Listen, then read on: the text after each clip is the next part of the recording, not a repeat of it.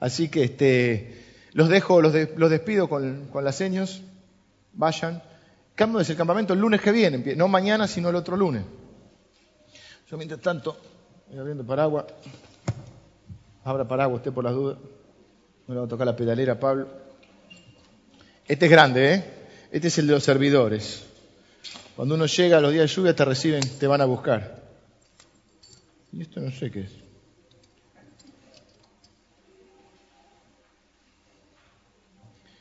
Entonces estamos siguiendo una serie sobre la fe. Los días miércoles estamos siguiendo una serie sobre la armadura de Dios. El día miércoles tuvimos una, reunión buenísima. Arrancamos como, el grano de mostaza, arrancamos a mitad de año, éramos poquitito, poquitito, estaba la fiebre, no, la fiebre no, la gripe porcina y éramos poquitos. Pero el domingo era, el miércoles una reunión preciosa, más o menos como ahora. Y, y pudimos hablar acerca de cómo resistir con la armadura de la fe. Hablamos del día malo, cuando te llega el día malo.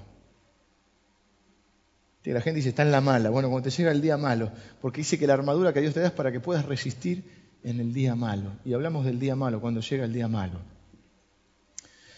El día difícil, cuando llega aquello inesperado, que nunca es buen momento para ciertas cosas. Y uno dice, justo ahora me viene... No, no, justo ahora no, en ningún momento te hubiese caído bien. Cosas que nos pasan y que necesitamos enfrentar. Y decía, vimos este, el escudo de la fe. Sobre todo, dice, pongan o tomen el escudo de la fe con el que pueden apagar los dardos de fuego del maligno. El maligno te tira dardos, este, que pueden ser tribulación, angustia, hambre, desnudez, enfermedad, y eso enciende, dice, pues son dardos encendidos. el escudo tenía como este, un cuero acá para apagar los dardos que venían con brea, las flechas venían con brea. Y entonces e, esa tribulación, angustia, hambre, enciende en vos dudas, enciende temor, enciende este, enojo, enciende resentimiento. Y bueno, y dice la Biblia que sobre todo en la armadura tenés que tener el escudo de la fe. La puedes resistir en el día mal. Hablamos del casco de la salvación. ¿Eh? de que lo que peor que te puede pasar es morirte y aún cuando te morís, si tenés puesto el casco de la salvación, es decir, la seguridad, vivir con la seguridad de que yo soy salvo para siempre y de que nada me puede separar del amor de Dios. Y hablamos de la espada del Espíritu, que es la palabra de Dios. Los hijos de Dios que hacen con la palabra, la reciben, la creen, la obedecen, la viven y la proclaman. Y entonces el diablo dice, caía, Jesús decía, vi caer al, al diablo del cielo como un rayo. Y entonces estamos hablando de fe. Vimos la fe del grano de mostaza, que no es chiquita, que es una fe grande, muy grande, para pasar de ser una semillita más, la más pequeña de todas a ser un árbol imponente. Y vimos cómo hacer crecer nuestra fe, cómo hay voces que se levantan contra nuestra fe en la historia de David y Goliat. Y hoy quiero ver la fe puesta a prueba.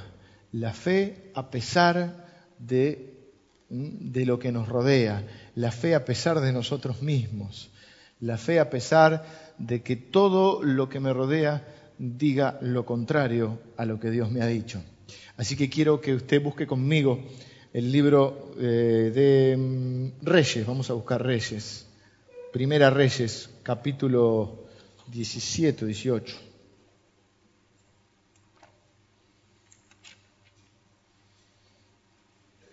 En el capítulo 17, entra en escena por primera vez un, un hombre muy especial llamado Elías, un hombre raro, un hombre que se vestía, con, se vestía raro, comía raro y todo lo que es medio diferente este, siempre nos produce ciertas cosas. Entonces era un hombre considerado, este tipo es raro, no raro en el otro sentido. No es rarito. No, no. Es raro. Extraño. Un hombre que se vestía con pieles, por ejemplo, así, tengo unas pieles acá de camello, este, comía langostas, este, un hombre con unos gustos extravagantes. Y un hombre muy raro, tan raro es su ingreso en la Biblia, porque entra sin, sin ningún preámbulo, sin decirte quién es, solamente te dice que era tisbita, o sea, te dice de dónde era. Nada más, no habla mucho, de, pero entra en escena siendo un profeta de Dios. Irrumpe en la escena, en la historia de Israel, de repente, sin saber de dónde viene, ni quién era, ni quiénes eran sus padres, ni qué, ni qué este, historia de vida tenía. De golpe entra en escena. Y también es muy raro su final, por así llamarlo, no es su final, es, un final continuado, porque es uno de los dos hombres de la Biblia que no muere. No muere Enoch al principio de la Biblia, una historia muy linda la de Enoch, dice que iba caminando con Dios, parece que la charla estaba buena y, Dios dijo, vamos a continuar en el cielo y se lo llevó. Dice sí, dice la Biblia, Enoch caminó con Dios. Qué lindo, ¿no? Todo lo que dice Enoch es eso, caminó con Dios y Dios se lo llevó vivo. Está una prédica de Enoch. Y, después Elías, que tampoco murió porque dice la Biblia que vino un carro de fuego y después del carro de fuego vino un torbellino y Elías fue alzado en un torbellino al cielo. ¿Mm? Por eso hablamos siempre de leer bien la escritura, porque muchos dicen, no, Elías se fue en un carro de fuego, no, Elías se fue en un torbellino. El carro de fuego separó a Elías del resto, que estaban en verdad. A veces repetimos por no leer bien detenidamente. No es un detalle fundamental, pero en otras cosas sí es importante como leemos. Este, una vez Jesús, no sé quién le pregunta sobre los mandamientos, y le dice, ¿cómo lees? ¿Cómo lees? ¿Qué estás leyendo? Y entonces Elías tiene un personaje extravagante. Y es mencionado por Santiago, por el apóstol Santiago, diciendo que era un hombre sujeto a pasiones semejantes a las nuestras, a las mismas, eh, otra versión dice, a las mismas fragilidades que nosotros un hombre de carne y hueso, extraño como se viste, extraña su historia. Sin embargo, eh, el apóstol Santiago y Dios a través de él quiere dejarnos claro que era un hombre común. No era un super, este, eh, no era un superhéroe, es un héroe de la fe, pero un hombre común, sujeto a fragilidades como las nuestras. ¿Cuáles son las fragilidades que tenemos los seres humanos? Y los seres humanos peleamos con nuestros temores, peleamos con nuestras dudas, peleamos con nuestros complejos, peleamos con nuestras angustias, con nuestras, este, con nuestros, con los errores que arrastramos, con nuestros errores del pasado. Eh, erramos eh, eh, con todo ese bagaje de cosas. Bueno, Elías era un hombre igual que nosotros. Se asustaba, se deprimía con nuestros cambios de ánimo. Un hombre que luego de grandes victorias este, en el Señor, una vuelta se enfrentó con 400 profetas de Baal en medio de una sequía terrible, que es la que vamos a ver hoy, parte vamos a ver hoy. Y, este, y después de eso, y de ese gran triunfo, y que el pueblo se arrepintió, y que todo, y él se paró delante de todo el pueblo y dijo, ¿hasta cuándo van a seguir claudicando entre dos pensamientos? Si Dios es Dios, síganlo, y si no, sigan otro, pues déjense hinchar, así en otras palabras, ¿no? En hebreo. Y, y, y, lo siguieron a Dios, y entonces después viste esas grandes victorias que te dejan así, el corazón así, y de golpe al día siguiente se encontró, como dice Serrat, chupando un palo sentado sobre una calabaza. Y, diciendo, me quiero morir, me quiero morir. Ah, no soy mejor que mis padres, me quiero morir. Y ahí está que Dios le habla en el silencio y un montón de cosas. Y bueno, en el medio de todo eso pasa esta historia. Arranca entonces, irrumpe en escena en el capítulo 17 con una sequía. Dios le dijo que iba a haber una sequía para que el pueblo de Israel se diera cuenta que estaba siguiendo a dioses ajenos, o sea, no a Dios porque entonces tenían el Dios de la fertilidad, el Dios de la lluvia, que esto que el otro. Entonces digo, ah, sí, bueno, entonces no va a llover hasta que Elías hable. Crearía el profeta de Dios. Y entonces el profeta de Dios dijo, no va a llover tres años y medio ni una gota.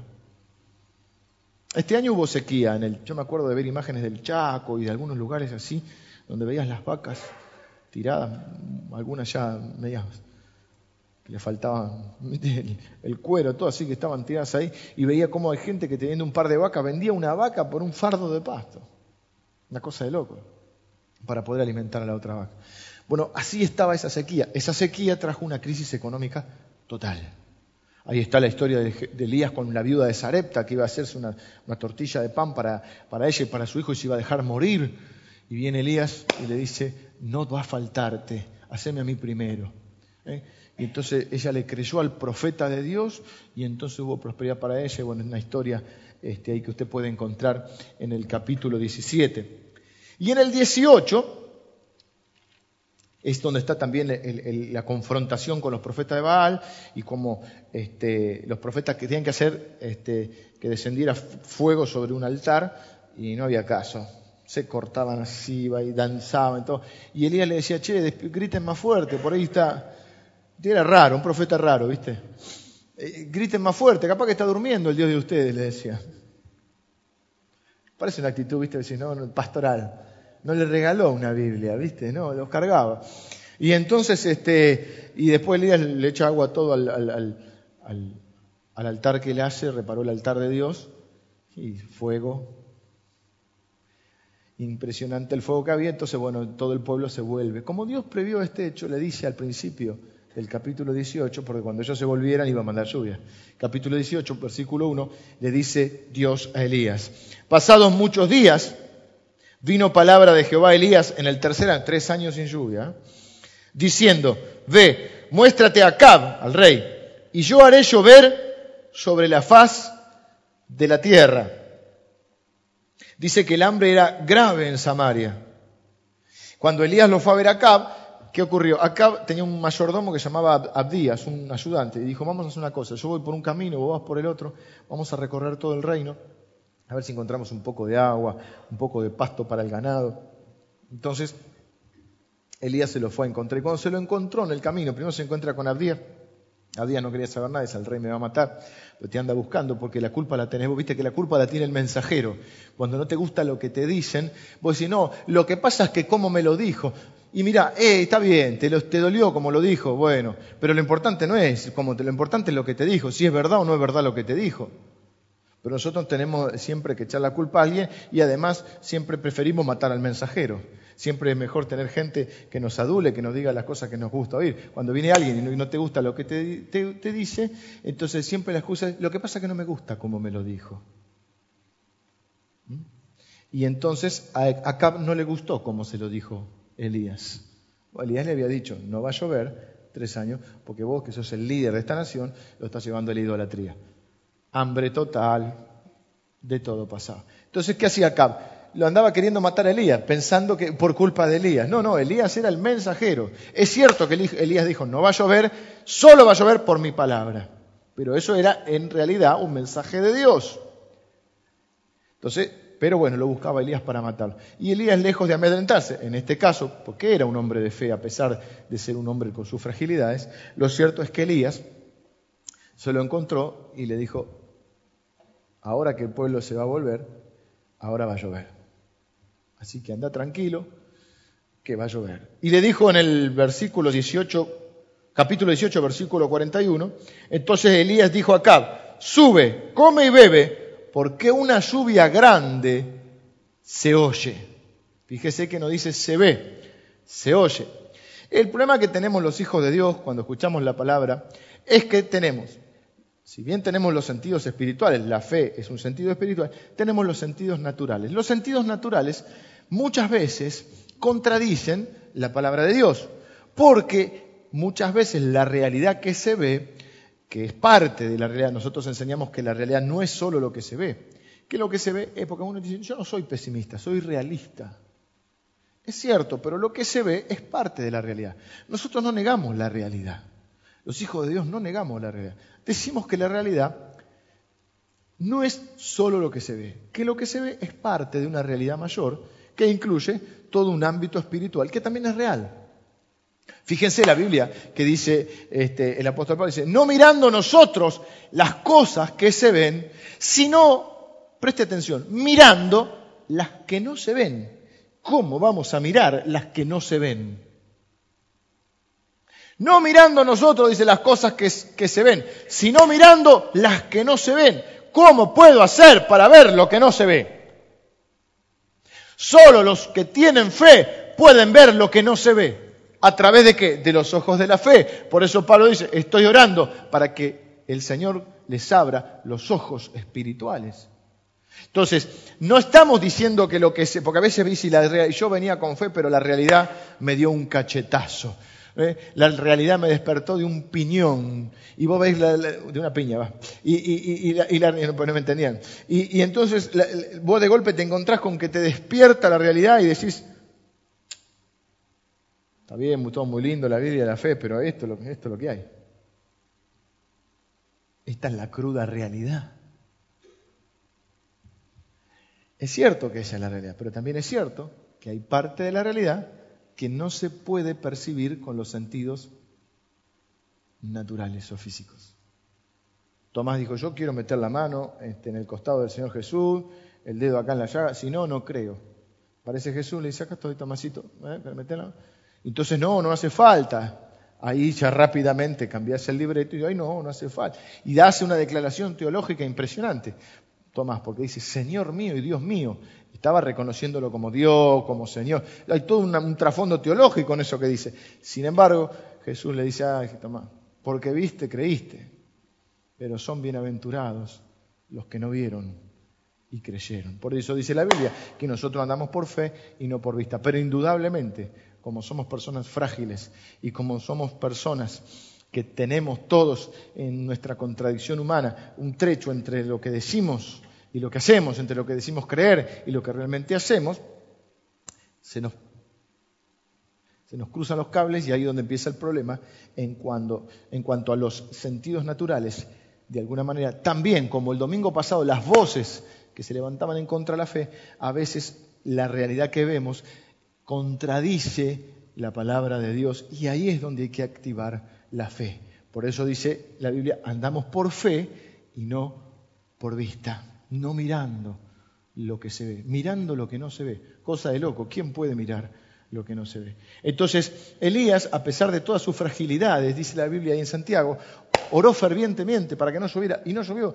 y oró fervientemente y, para que lloviera y llovió. Entonces está diciendo, mira, vos puedes ser un hombre común de carne y hueso con tus temores, con tus cosas, pero a pesar de todo, si le crees a Dios, si activas tu fe, las cosas se van a dar. Nadie va a poder impedir el cumplimiento de la palabra de Dios.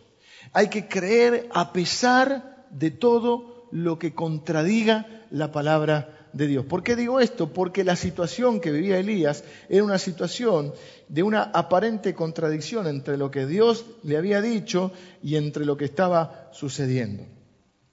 Versículo 41, entonces dijimos que dice, se oye una gran lluvia. Acab subió a comer y beber, versículo 42, y Elías subió a la cumbre del Carmelo. Siempre estaba en el monte Carmelo, Elías, siempre andaba por ahí. Y postrándose en tierra, puso su rostro entre las rodillas y dijo a su criado, sube ahora y mira hacia el mar. Y él subió y miró y dijo, no hay nada. Tener fe en Dios es creer a pesar o aunque no veas nada. No había ni una mísera gotita, no caía ni rocío, dice la Biblia.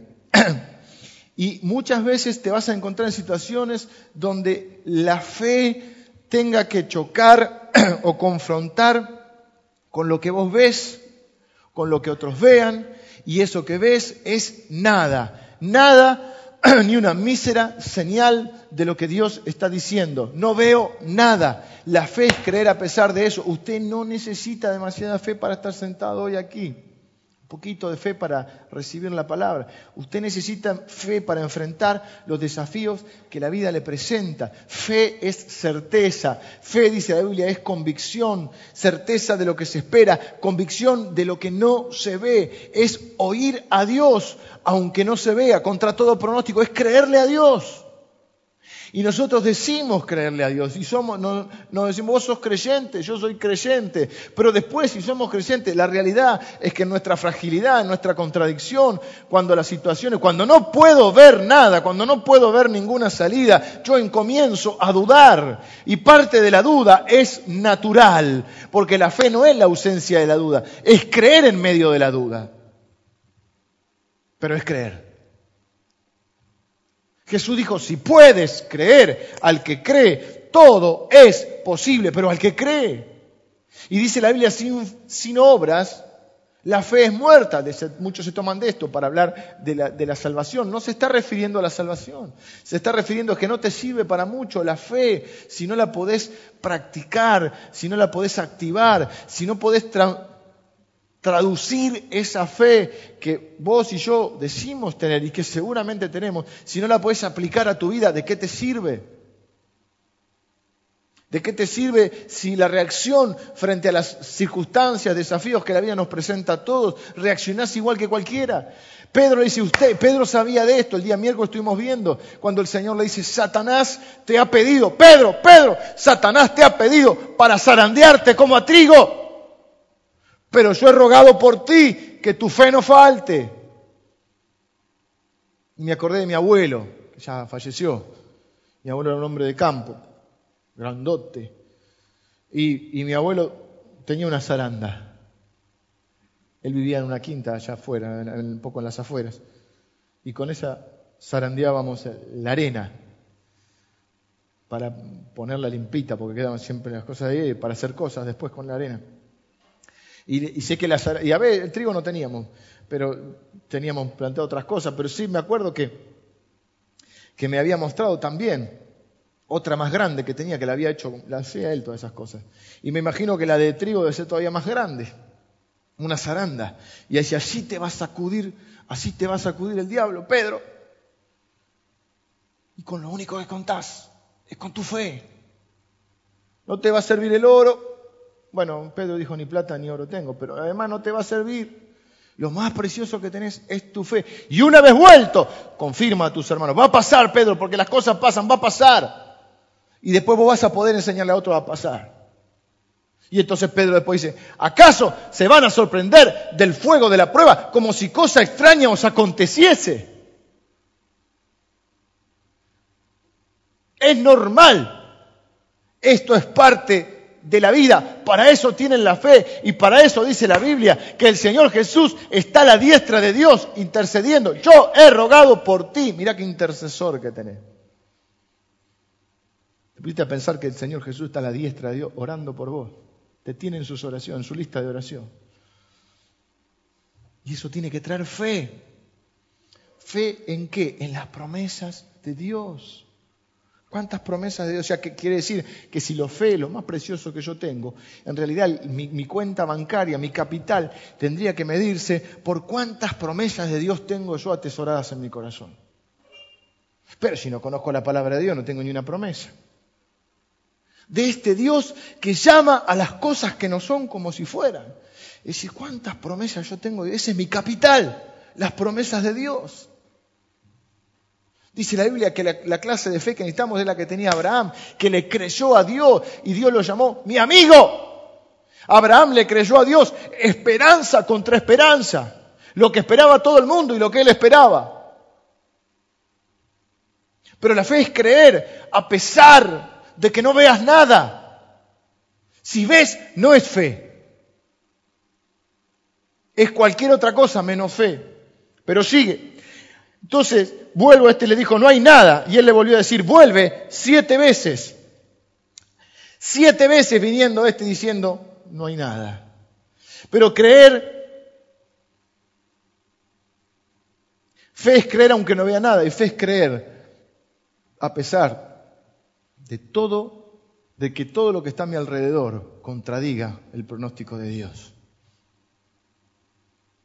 Cuando todos los demás solo puedan ver el pasto amarillo, cuando todos los demás solo puedan ver el arroyo seco, cuando todos los demás puedan ver las grietas en la tierra, que usted pueda ver con los ojos de la fe.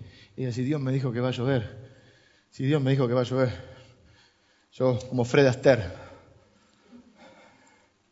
porque a mí Dios me dijo que va a llover aunque todo lo demás solo puedan ver el pasto amarillo. Y traje dos, porque hay muchos que esta semana solo vieron el pasto amarillo. Y yo vine a decirle que va a llover y le traje un paraguas. Mm. Este ya se rompió, ya lo rompí en el primer servicio. Siempre se rompan los paraguas, ¿viste? Este es grosso, ¿no? Y si no se te doblan los, esos que abrís así.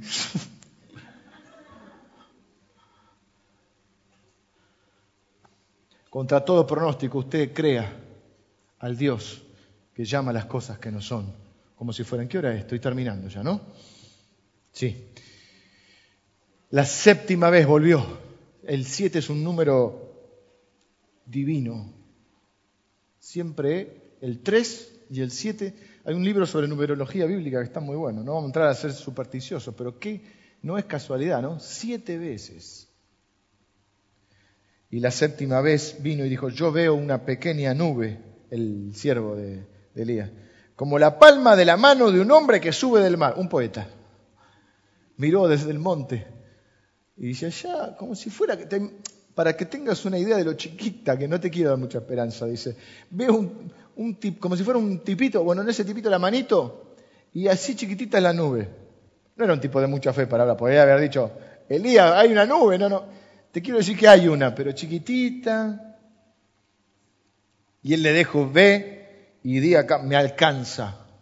Con esa nubecita me alcanza. Ve y di acá, unce tu carro y desciende para que la lluvia no te ataje.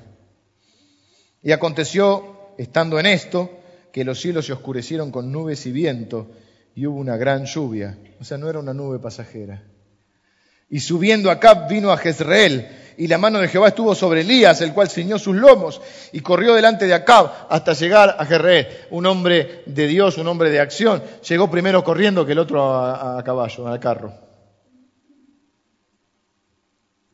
Creer a pesar, aunque no veas nada, creer a pesar de que todo a tu alrededor contradiga el pronóstico divino querer a pesar tuyo, a pesar de nosotros, a pesar de esa fragilidad que tenemos, porque Elías era un hombre sujeto a pasiones semejantes a las nuestras, dice Santiago.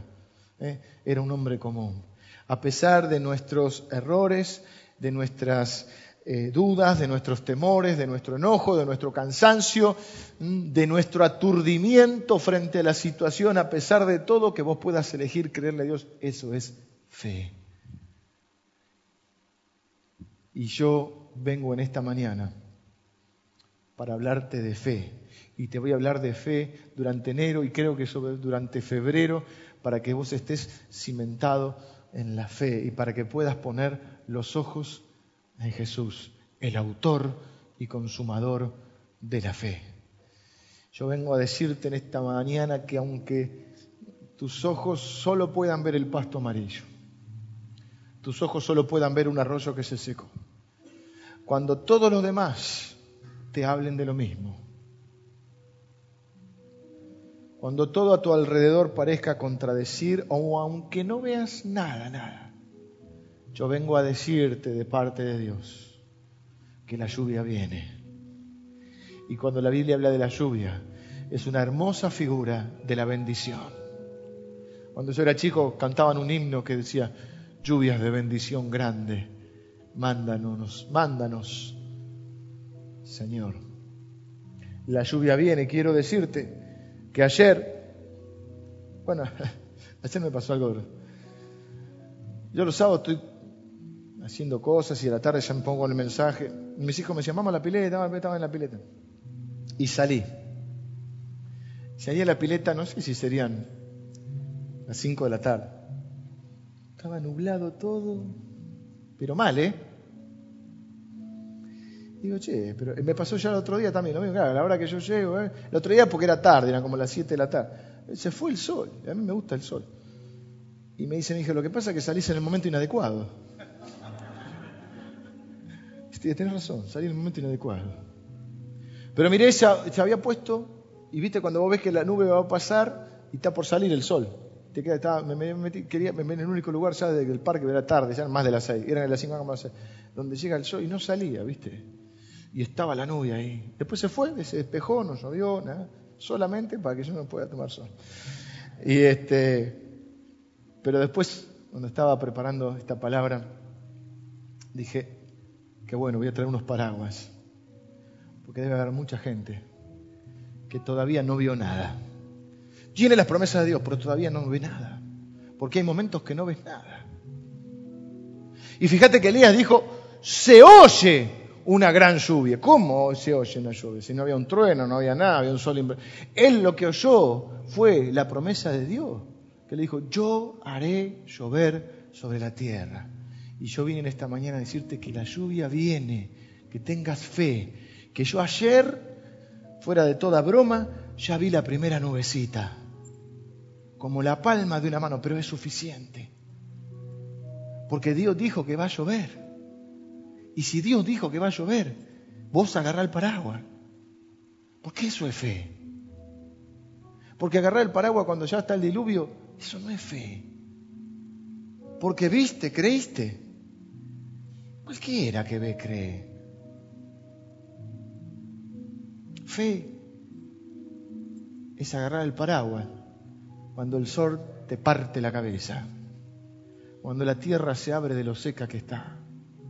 Fe es ver cuando el pasto está amarillo y el último arroyo que quedaba, el de Kerit, se había secado. Cuando nadie lo puede ver.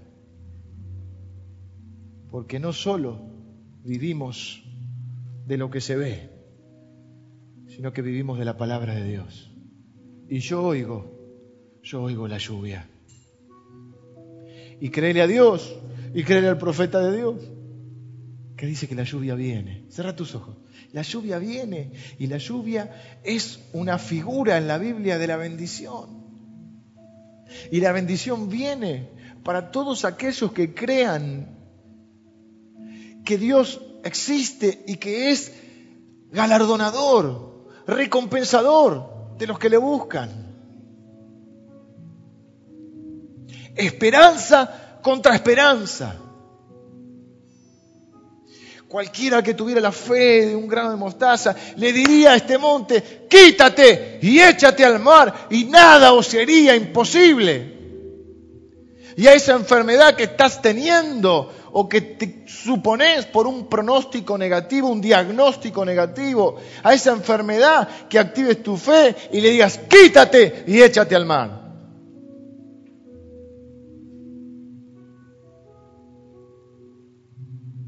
Y a tu pobreza o a tu miseria o a tu mentalidad de miseria, le digas, quítate y échate al mar.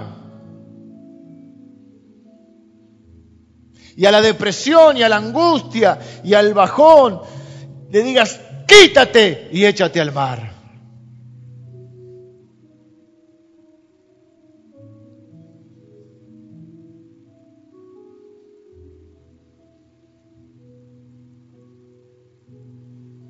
Y ese matrimonio que no va ni para atrás ni para adelante, no le digas a tu mujer quítate y échate al mar. Pero esa, esa, esa relación es que no, eh, que pueda ser, eso va a mejorar, las dificultades van a salir porque yo voy a cambiar. Porque tengo fe para creer que puedo ser lo que hasta acá no fui. Y esos hijos que te te preocupan y te angustian, aunque hoy no veas nada, los puedas ver con los ojos de la fe, sirviendo a Dios ellos y tus nietos. Y los puedas ver exitosos, profesionales, creativos, prósperos sanos, inteligentes, fieles.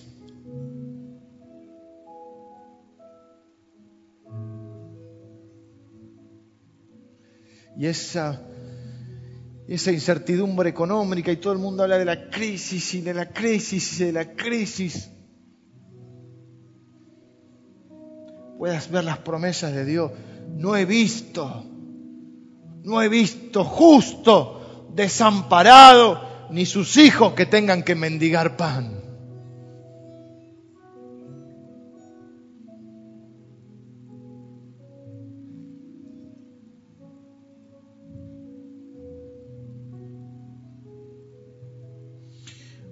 A mediados del, siglo pasado, o sea, por los años 50, hubo una gran crisis eh, económica en una ciudad rural porque en realidad en toda una zona rural había una gran sequía.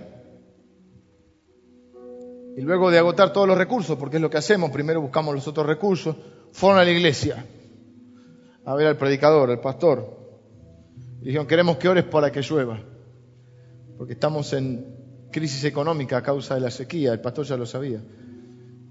Dijo, yo voy a orar, pero ustedes tienen que tener fe, porque la única forma de agradar a Dios es por la fe.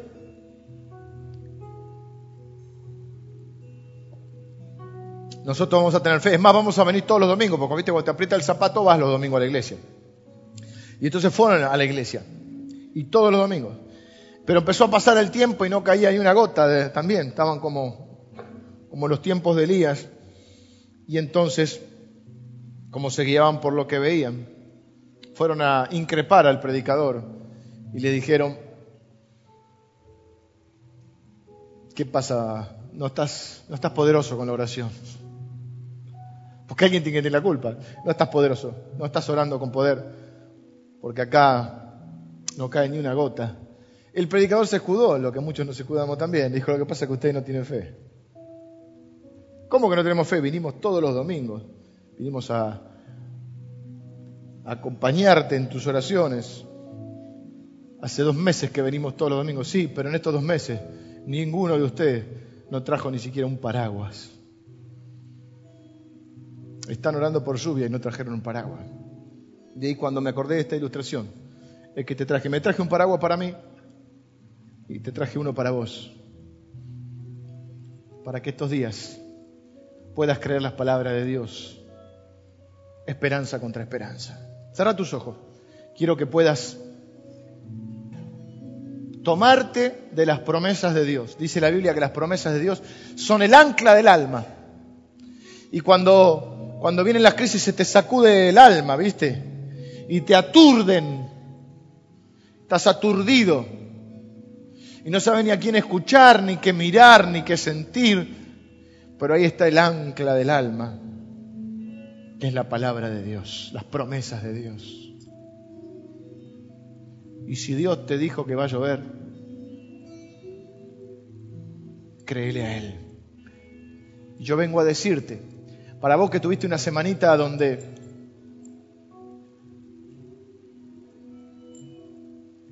donde solo pudiste ver tu estancamiento, donde solo pudiste ver el arroyo seco, el pasto amarillo. Yo vengo a decirte que la lluvia viene, porque yo ya vi la nubecita. Y la vi con los ojos de la fe.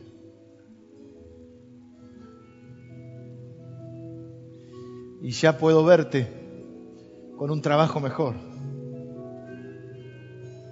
Y ya puedo verte con tu primer autito.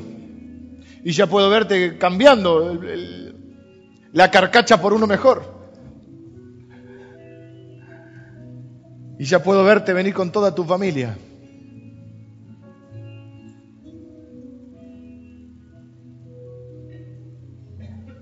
y ya puedo verte con otra cara, con otro gesto, con otro brillo en los ojos. Y ya puedo verte sirviendo al Señor. Ya te puedo ver en fidelidad a Él. Porque la lluvia viene. Porque la lluvia viene. Señor, en esta, en esta mañana, yo bendigo a cada uno de tus hijos que recibe esta palabra. Señor, proclamo que lluvias de bendición son sobre sus vidas. Señor, que tu bendición trae prosperidad, trae salud, trae sanidad, trae más fe, trae fidelidad a nuestra vida, trae generosidad, trae solidaridad. Señor, proclamo que tu bendición trae alegría a nuestra vida. Lluvias de bendición, Señor, son las que tú derramas sobre tus hijos. Señor, la temprana y la tardía son derramadas sobre nosotros. Padre, yo proclamo que la bendición viene sobre tus hijos. Porque en ti creemos, no seremos avergonzados, Señor. Porque nuestra fe, nuestra fe, probada por el fuego, es lo más precioso que tenemos, lo más valioso que tenemos. Y vamos a ver, vamos a saber apreciar nuestra fe. Y yo proclamo que nuestra fe va a ser una fe más madura, más pura, más eficaz, más poderosa. Y que nosotros vamos a ser un poco más sabios y un poco más misericordiosos.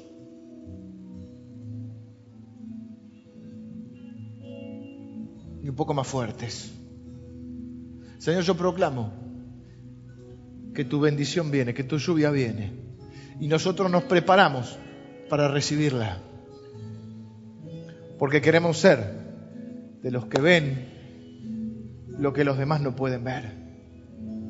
De los que oyen lo que los demás no pueden oír. De los que creen lo que los demás no pueden creer. En el nombre de Jesús. Amén.